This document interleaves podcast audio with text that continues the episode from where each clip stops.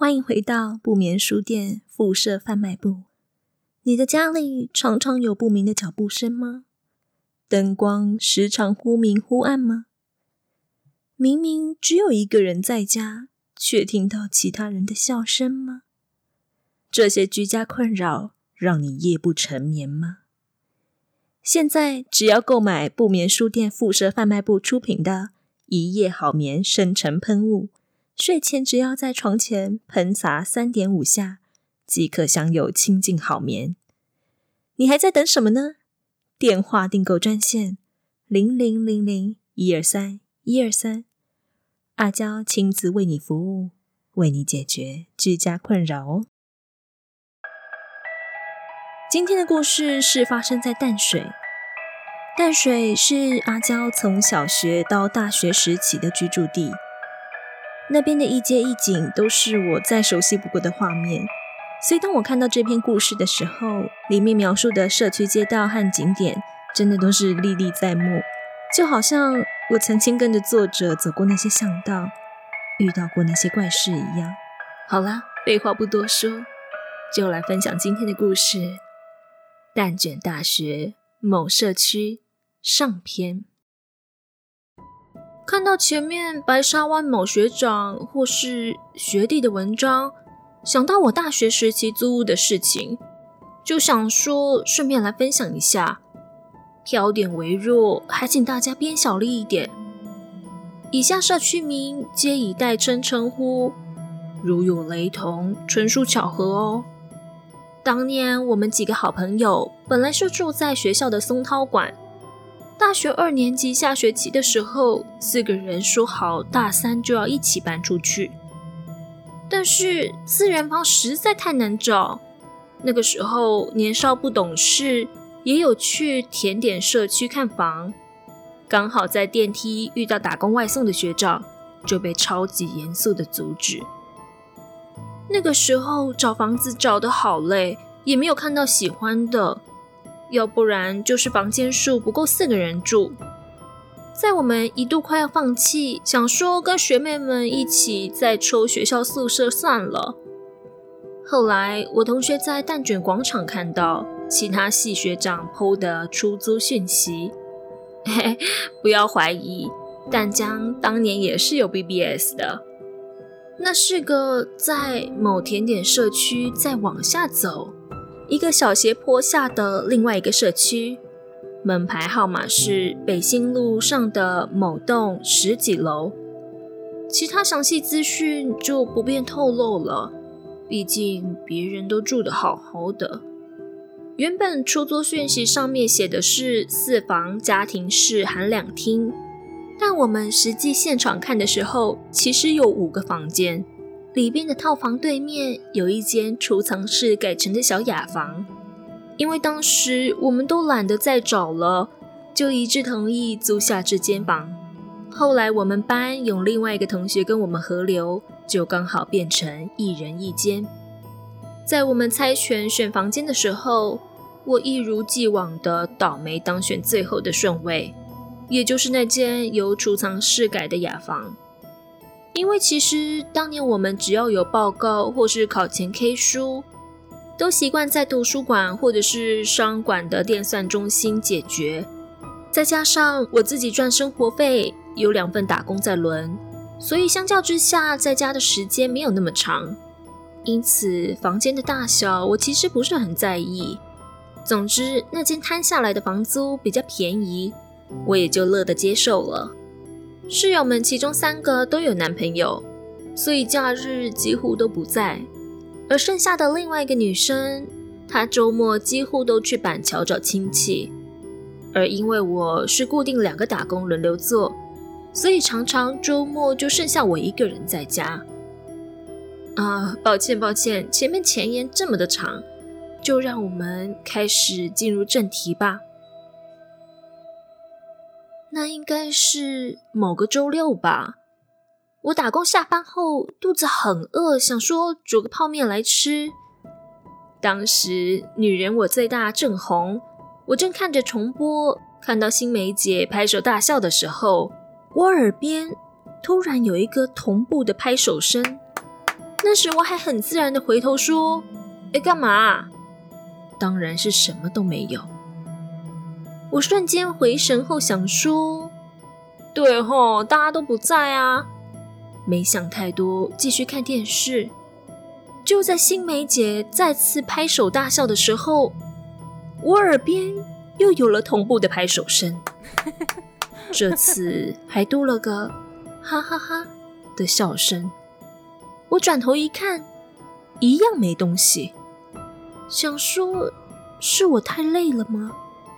于是我就去洗澡睡觉，早点休息了。这边稍微解释一下，为什么我没有觉得太害怕。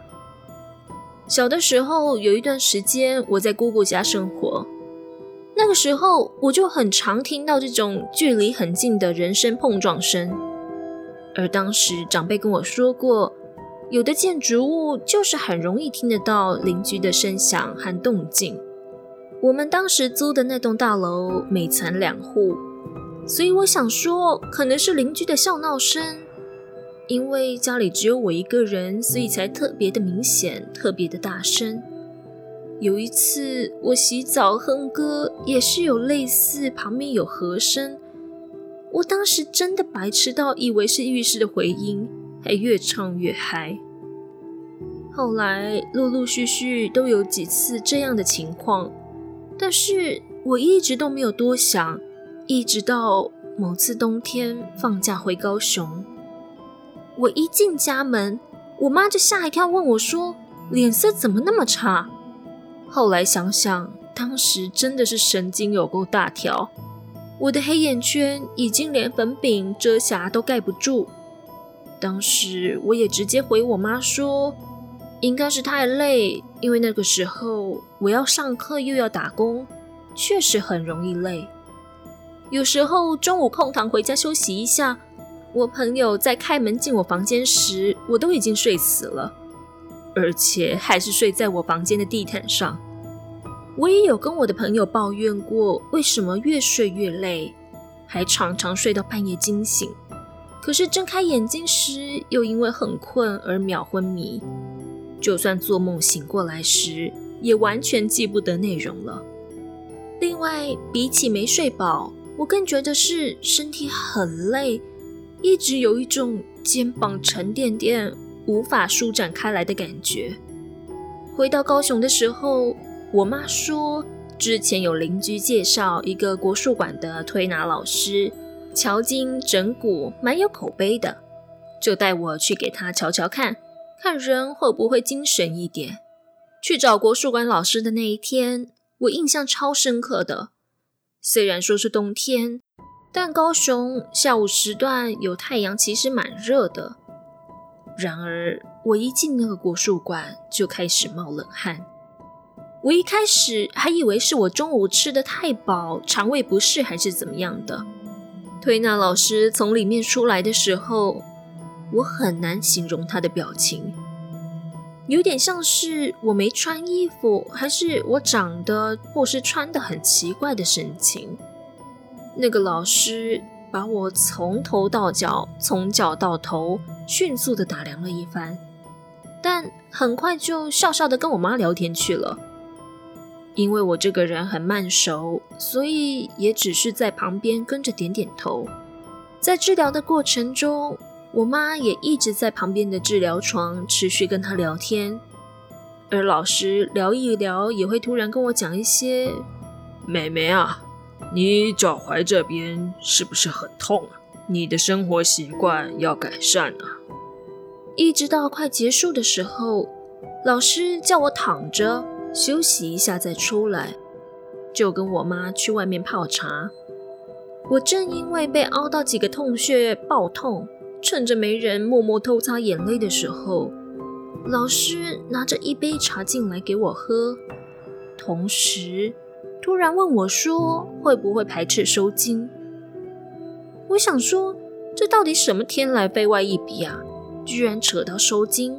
然后我妈就走进来帮我说：“啊，她不排斥啦。”在我还没来得及反应的时候，老师就说我脸色实在太差，先帮我把个脉，看看我的身体是不是有什么样的问题。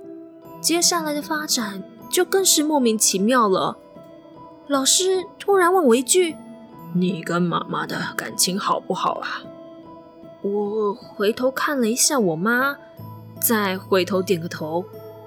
老师下一句又问：“应该什么话都会跟妈妈讲吧？”废话，我待我妈如喽喽，呃，不是，是如朋友。我再点了个头，但其实心里觉得她好烦哦，到底是想要怎样啦？老师接着问了：“妹妹啊，你有怀孕的可能吗？”我这个瞬间吓傻，一回头，我妈已经从慈母变成了怒目金刚，冤枉啊！我母胎单身哎，当时忙着打工上课都没时间了，真的没有恋爱余裕啦。除非我是圣母玛利亚，我疯狂的摇头说：“绝绝对不可能，我我没有男朋友啊！”老师低声嗯了一声，站起来叫我放轻松，然后就开始了，应该是他所说的收金程序。我因为前面的提问受到很大的惊吓，整个完全呆若木鸡，不知道中间到底做了些什么。后来听我妈说，老师收了两次金，还对我说了不知道什么东西。嗯，与其说是对我，应该说好像是对着我后面站着的某个东西说话。最后，老师又走出去倒茶进来给我跟我妈。现在回想起来，好笑的是，中间那个老师出去进来的空档，怒目金刚，呃，不是，嗯、呃，是我妈，她不断的逼问我，真的没怀孕吗？老师进来给我们茶之后，意识我妈也坐下，然后开口说道。我现在要讲的事情，你们以平常心听，因为啊是可以解决的事，所以你们不用太过惊慌。我跟我妈非常安静，像是在等什么宣判一样。老师说：“妹妹，你刚进来的时候，我只是觉得很古怪，你整个人充满了不像人的气息。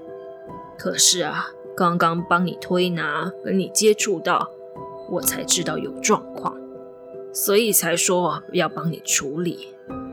把脉的时候，之所以会提到那个怀孕的问题，是因为我把到两个脉动。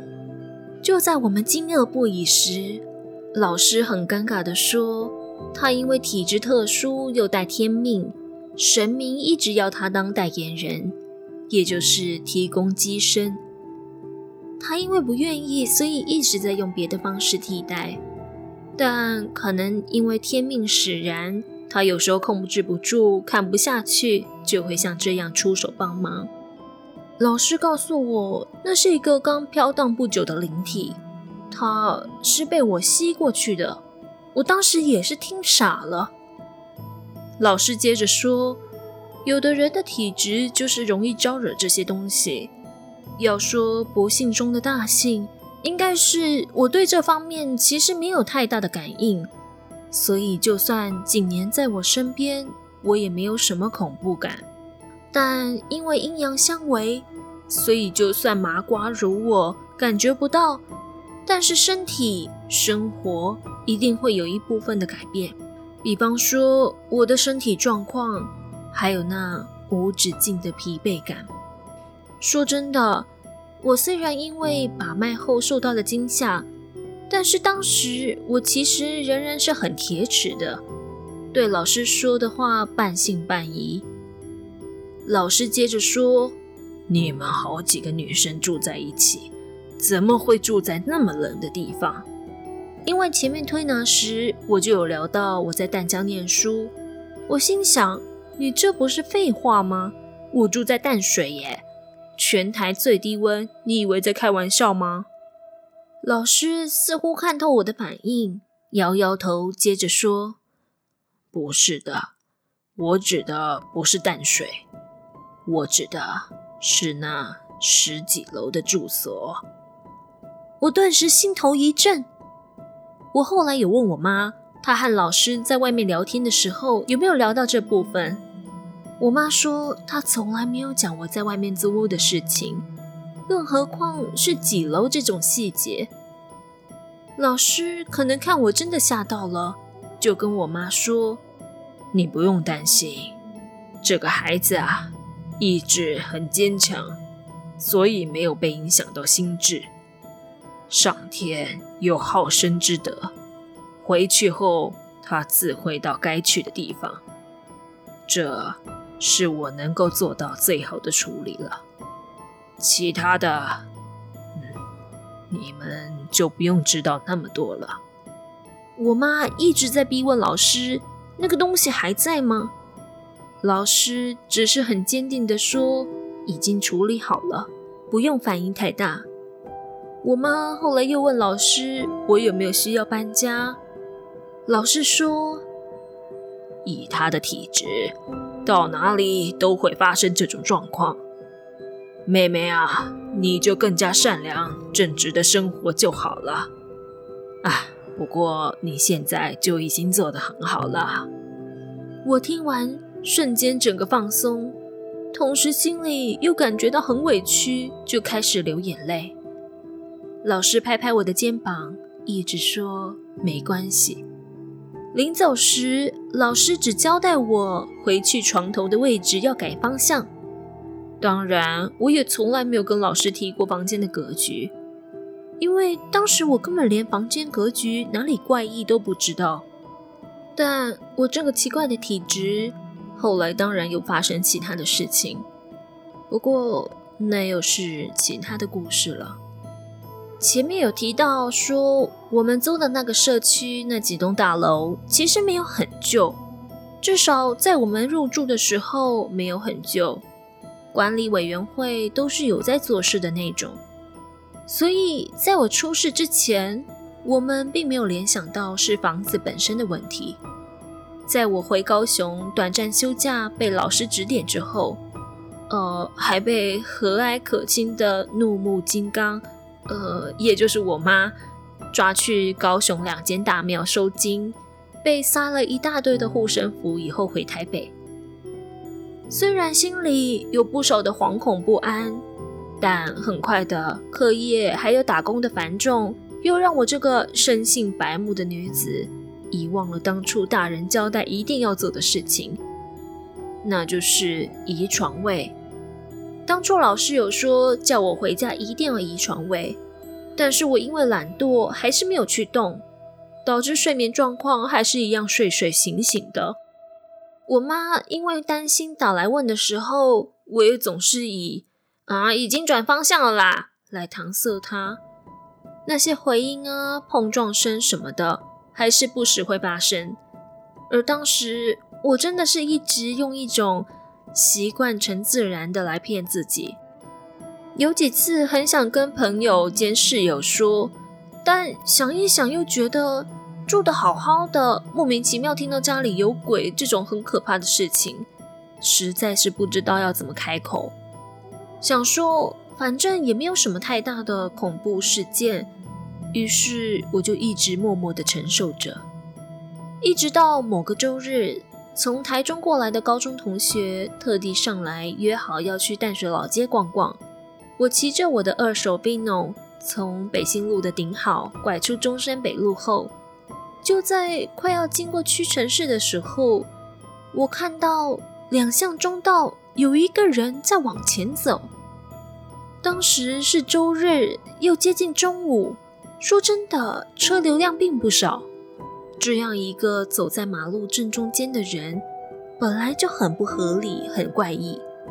所以骑过去的时候，我刻意的转头看了一下，那个男的，让我形容的话。就是很像钟楼怪人的姿势，头低低的，也正在看着我。然后他一只手伸得很长，指着前面，嘴角还挂着微笑。其实事后想一想，那并不是什么可怕的那种脸，但那个当下，我心想，这是在搞什么东西啊？我再往前骑了一下下，我突然之间眼前一片空白。如果要说鬼遮眼，应该就是这种感觉。接下来，在那个往左转靠近天桥的大下坡，我的刹车不知道为何整个刹不住，我就整个连人带车的喷出去了。等到我回过神的时候，旁边有两个阿姨很紧张的一直问我人有没有怎么样。再没多久，警察就来了。说真的，我当下因为太多的状况而受到很大的惊吓。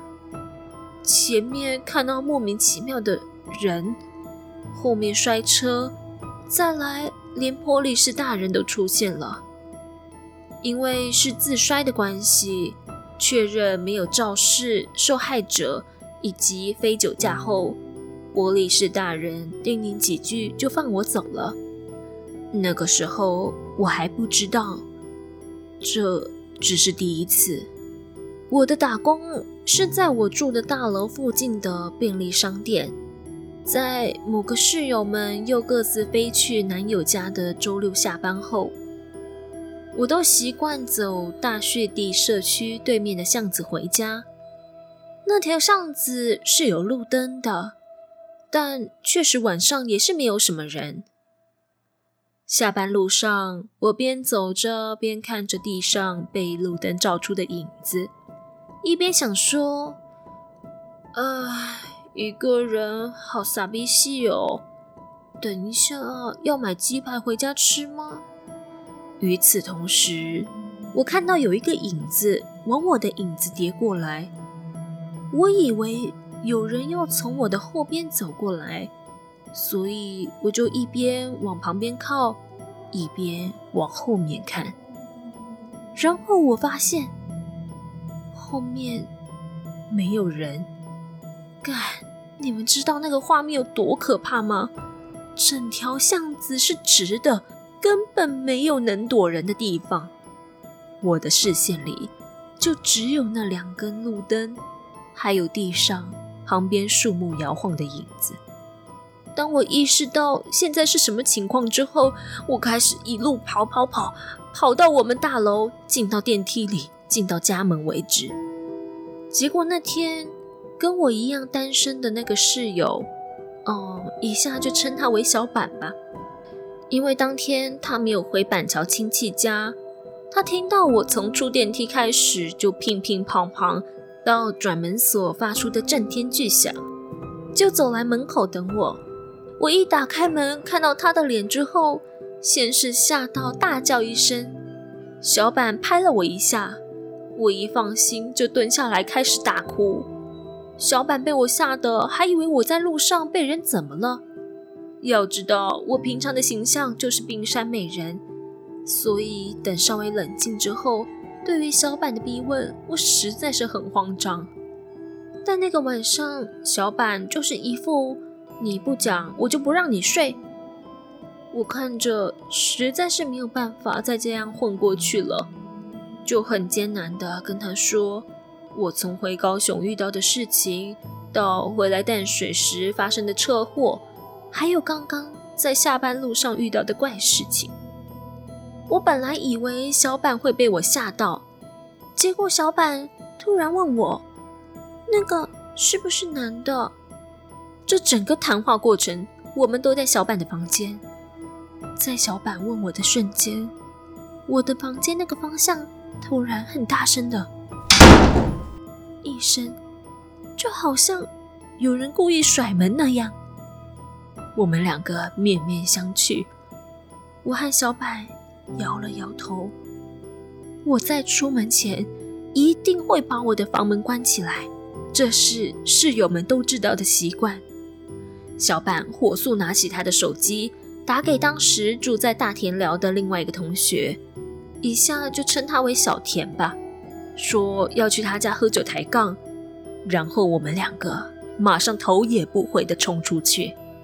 这里就稍微解释一下整个房子的格局吧。我们家进家门之后就是客厅，客厅的左边有一间房间。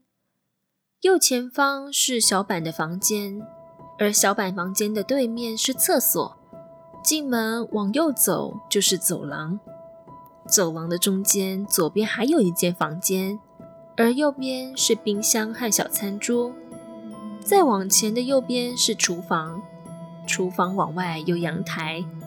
走廊到底的左边是一间套房，而右边就是我的房间，也就是储藏室改的那间雅房。除了套房有独立卫浴之外，我们其他四个人因为共用浴室，有时候会用厨房的琉璃台洗手或是洗衣物。小板他跟我说。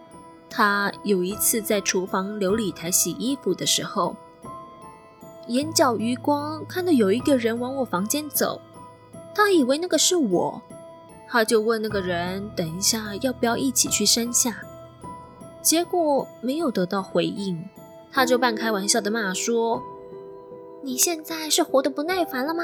赶不回老娘？”然后厨房外就传来一声低沉的男声说。好哦，他走出厨房，正想要揍我，却发现走廊上没有半个人。往前看，我的房门是关着的。他半信半疑的再叫了一次我的名字，但当时我是从客厅向他喊说：“要干嘛？我在看电视。”小板说，他几乎是从那个瞬间开始，他就确定家里面怪怪的。我问小板：“那是什么时候发生的事情？”他说：“那是我们刚搬去没多久，天气还很热的时候。所以他从那个时候开始，晚上就不喝饮料跟水，半夜他绝对不起来上厕所。小板一直很害怕那个走廊，总觉得走廊底，我的房间和套房的中间，有个比阴影。”更阴暗的影子。那个时候，小田被强迫加入这个话题，他完全快被吓死，还被我跟小板强迫收留我们一个晚上。那天晚上，我们两个一度都想搬出去了，可是想到要怎么跟其他三个室友说明，还是觉得怎么样都开不了口。我仔细想了想后，我跟小板说我在高雄遇到的事情。老师都说了，我很正直，而且我遇到的都不是坏人，说一切都会化解掉。会不会我们只是刚好频率凑到，所以有感应到？基本上仔细想一想，到目前为止并没有受到什么伤害嘛。呵呵。我好不容易才说服了小板。隔天早上吃完豆浆，本来想要拖小田陪我们一起回家，但是小田死都不肯。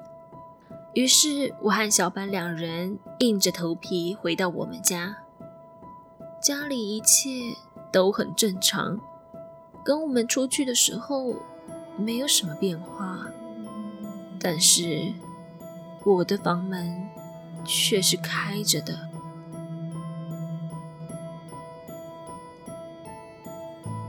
今天的故事到这边就暂时告一段落。